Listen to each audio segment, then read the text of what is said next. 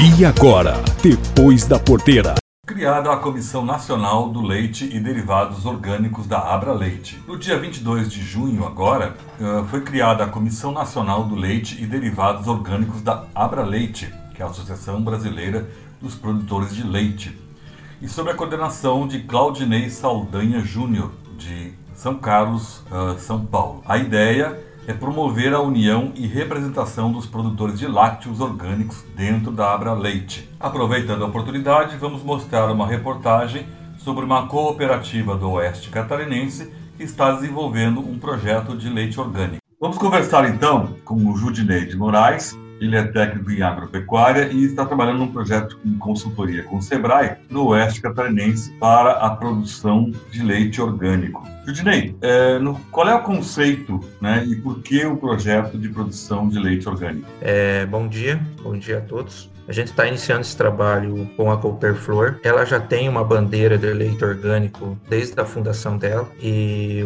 e o objetivo, objetivo da, da, nossa consultoria junto com o Sebrae é expandir essa produção de leite. A Cooperflor já tem vários produtores já produzindo leite orgânico e a gente com técnicas de intensificação, né, de pastagem tropicais, pastagens anuais de inverno, é, boas práticas dentro da fazenda, né, a gente aplicar essas técnicas, a parte de gestão também, com o objetivo de expandir a produção. Para o produtor entrar nesse projeto, o que ele precisa alterar na, na propriedade? Como é que ele tem que atuar para produzir leite orgânico? É, no caso do produtor, quando ele é convencional, se leva em torno de um ano e meio, no mínimo um ano e meio, para ele se adequar a produzir o leite orgânico, né? Na parte das pastagens, ele não vai poder usar mais adubos químicos, né, e agrotóxicos. E na parte da alimentação dos animais também, alimentação alimentação só de,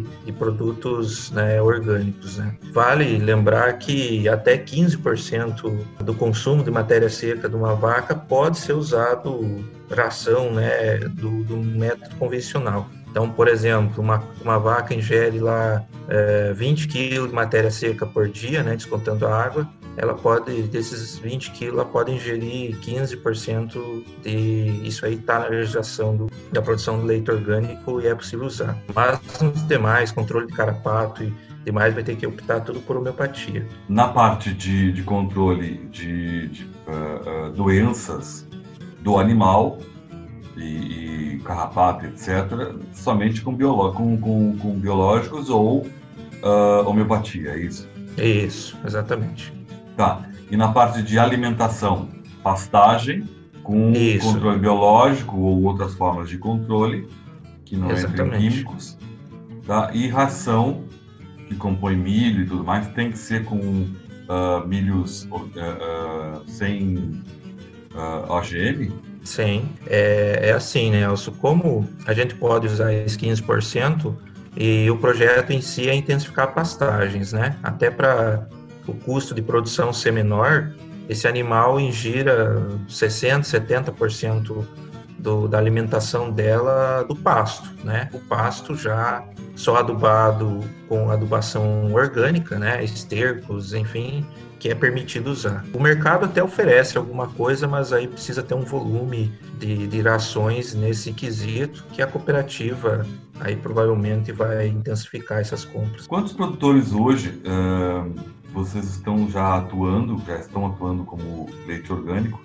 E qual é a região principal que está sendo desenvolvido esse projeto? É, a Cooperflor fica na cidade de Guarujá do Sul, né, oeste Santa Catarina.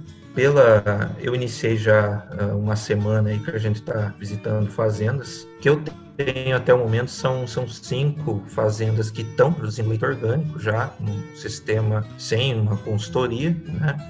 E a gente está iniciando esse trabalho agora, né? Foi iniciado semana passada com algumas reuniões e de segunda para cá a gente está visitando aí duas fazendas por dia. Claro, tem fazendas convencionais nesse meio, mas o objetivo é, é principalmente essas com leite orgânico é, serem demonstrativas, né? Que é a grande bandeira da, da Cooperflor, a produção de leite orgânico. E ele tem um custo maior igual ou menor que o, a produção comum? Então, a, a primeira impressão que se tem é que tem um custo maior, como a gente, por causa do uso da área, né?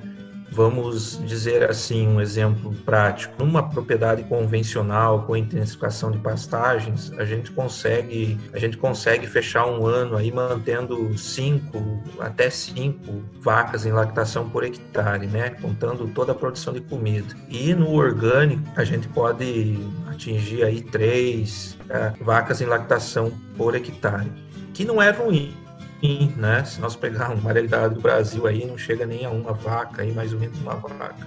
Então, até por causa da resposta da adubação orgânica ser um pouco mais lenta. Mas, em compensação, o leite orgânico, é, alguns momentos, pelo que o pessoal da Copperflor me passou, na venda do, do leite orgânico, né? Ele conseguindo agregar um valor até o triplo do valor do leite convencional. Então, compensa dessa forma, né? O, a remuneração por litro. Vocês têm alguma informação sobre mercado? Como é que está o mercado para esse leite? Onde ele é colocado? E do, do oeste da, da Santa Catarina, imagino que ele vá ser colocado em cidades de maior porte do oeste, ou até um pouco do Paraná, porque eh, deslocar esse leite para os maiores centros deve ser um custo logístico muito alto. Então, Nelson, eu, eu não tenho essa, essa informação, que deve ser interna da Copperflor, mas o objetivo do projeto é aumentar essa produção para poder viabilizar um caminhão, por exemplo, né? um, um caminhão aí de grande, que hoje, se eu não me engano, o que eles me passaram, essas propriedades aí, produzem um pouco mais de 6, 7 mil litros de leite mês, né? Então, hoje a Copperflor vende uma parte do leite para Piracanjuba, né? Então, Canjuba ainda não tem uma unidade, então ainda não há esse, esse valor agregado, né? Já teve algum momento, mas o que falta mesmo é ter esse volume para viabilizar. Tem, por exemplo, Nestlé, da Danone, que já tem unidades próprias de, de, processamento de leite orgânico. Então, só que precisa volume, que é o objetivo do projeto. Essas fazendas que estão participando, elas são de pequeno porte, médio porte ou pode ser todo tipo de tamanho? Para participar do trabalho, pode ser qualquer tamanho de propriedade. A característica aqui de, de Guarujá são propriedades familiares, né? Propriedades aí que eu pelas as que eu já conheci aqui, propriedades de 4, 5 e 7 hectares de área útil, né? É, terreno bastante acidentado, então mas por outro lado, a gente tem um perfil familiar, né, que dá para dizer que é uma mão de obra especializada, porque é o próprio dono do negócio, o dono da propriedade que vai mexer. Isso, isso a gente consegue ter resultados rápidos, pois é ele que está preocupado em absorver essas tecnologias e implantar na propriedade. Mas o perfil é pequeno produtor. Então, de certa forma, é um projeto, vamos dizer, com um viés social, porque é um de inclusão de pequena propriedade, mas uh, agregando e fazendo um diferencial, agregando valor para o produtor. Exatamente, é um perfil bem familiar mesmo. Judinei, me diz uma coisa, se eu tenho uma propriedade de 50 hectares, vamos supor, saio desse okay. padrão, né? Eu posso determinar, uh, sei lá, 20 hectares para ser orgânico e o restante não, e participar do projeto? Pode, Pode, porque se você separar, né, não, não tem, né, cada, vão ser duas unidades, né? Pode é. participar sim. Ok. Eu conversei com o Judinei de Moraes, que é técnico em, em agropecuária, e que está trabalhando, desenvolvendo um projeto de produção de leite orgânico no oeste de Santa Catarina. Judinei, muito obrigado pelas informações e voltamos a conversar em breve. Ok, bom dia. Obrigado aí pela oportunidade. Para a Agropress, Nelson Moreira. Esse foi o Depois da Porteira, o agronegócio em destaque.